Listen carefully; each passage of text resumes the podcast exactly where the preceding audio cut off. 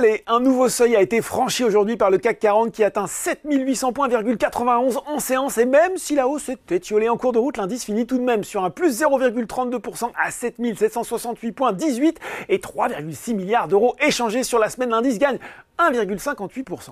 Aux États-Unis, c'est rouge notamment à cause des prix à la production qui ont augmenté de 0,3% en janvier et de 0,9% en glissement annuel contre respectivement 0,1 et 0,6% anticipé. Une statistique qui tendrait à démontrer après la publication de l'indice CPI la semaine dernière que l'inflation ne désarme pas totalement aux États-Unis, ce qui ne va pas inciter la Fed à précipiter son calendrier de baisse des taux. Résultat, on a un Dow Jones en baisse symbolique de 0,09% à 17h45 et un Nasdaq qui cède 0,1%. À noter quand même l'action Coinbase qui, elle, flambe de plus de 15%, le retour en grâce des crypto-monnaies en fin d'année dernière lui permettant d'afficher des profits bien supérieurs aux attentes. On regarde aussi Léos à Paris et c'est TF1 qui a fait une bonne audience auprès des investisseurs après ses résultats 2023, un résultat net du groupe qui s'établit à 191 millions d'euros en hausse de 9% par rapport à l'année précédente, un chiffre d'affaires qui accuse, lui, une baisse de 6,7% à périmètre constant à près de 2,3 milliards. Derrière, Lectra poursuit sa progression dans la foulée de ses résultats devant Rexel et Vision Group. Et puis sur le CAC 40, Eurofin Scientifique fait la course en tête devant Safran qui a toujours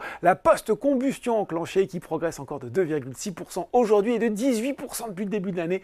Les équipementiers électriques Legrand et Schneider avaient eux aussi encore du jus. Citigroup a relevé son objectif de cours de 75 à 85 euros sur le premier et de 175 à 200 euros sur le second. Et puis Schneider qui bénéficie également d'un relèvement d'objectif de Morgan Stanley de 168 à 184 euros. On regarde les valeurs en baisse. Clariane et lanterne rouge du SBF 120 devant Renault qui ralentit après son accélération d'hier.